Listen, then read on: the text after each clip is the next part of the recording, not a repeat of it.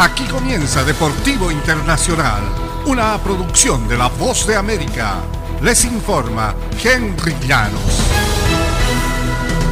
En medio del escepticismo tras días de desfiles en Doha y ante las imágenes de gente que da la bienvenida a los autobuses de las elecciones que llegan a los hoteles, los organizadores del Mundial insistieron el miércoles en que ese ambiente es auténtico Numerosos periodistas y comentaristas en las redes sociales preguntaban si estos son aficionados reales.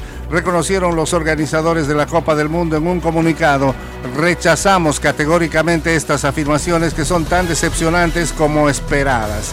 Muchos aficionados que se han reunido con los colores de distintas selecciones provienen de India, un país apasionado por el cricket que jamás ha jugado un mundial de fútbol.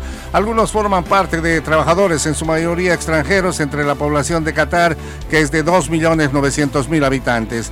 Los hinchas que viajan desde otros países no suelen llegar al mundial sino hasta muy poco tiempo antes del primer partido de sus selecciones. Y México recibió un gol a seis minutos del final y cerró sus ensayos para el Mundial que comienza esta semana estrellándose el miércoles con una derrota por 2-1 ante Suecia. Marcus Roden puso al frente a los nórdicos a los 54 minutos después de rematar a segundo poste un pase diagonal de Matías Svanberg. En la recta final, Svanberg sentenció la victoria con un disparo rasante tras un rechazo en un tiro de esquina. El balón se metió junto al poste a los 84 minutos. Alexis Vega emparejó momentáneamente por el tri después de una descolgada por la banda izquierda en la que fue lanzado con un pase de Héctor Herrera que condujo hasta el área para conseguir la diana a los 59 minutos. El combinado que dirige el argentino Gerardo Tata Martino ahora debe concentrarse en su debut en la justa mundialista el martes 22 de noviembre ante Polonia. Ambos equipos forman parte del Grupo C junto con Argentina y Arabia Saudita.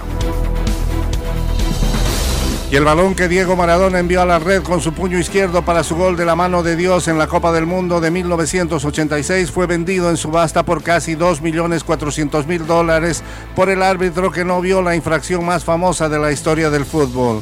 Ali Bin Nasser, el tunecino que arbitró el partido de cuartos de final entre Argentina e Inglaterra en el Estadio Azteca de Ciudad de México, era el dueño del balón Adidas de hace 36 años, vendido por la casa londinense Graham Bad Auctions por 2 millones de libras el miércoles.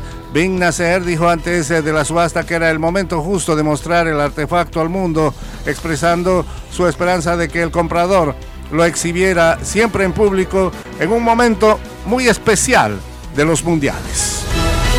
Y hasta aquí Deportivo Internacional, una producción de La Voz de América.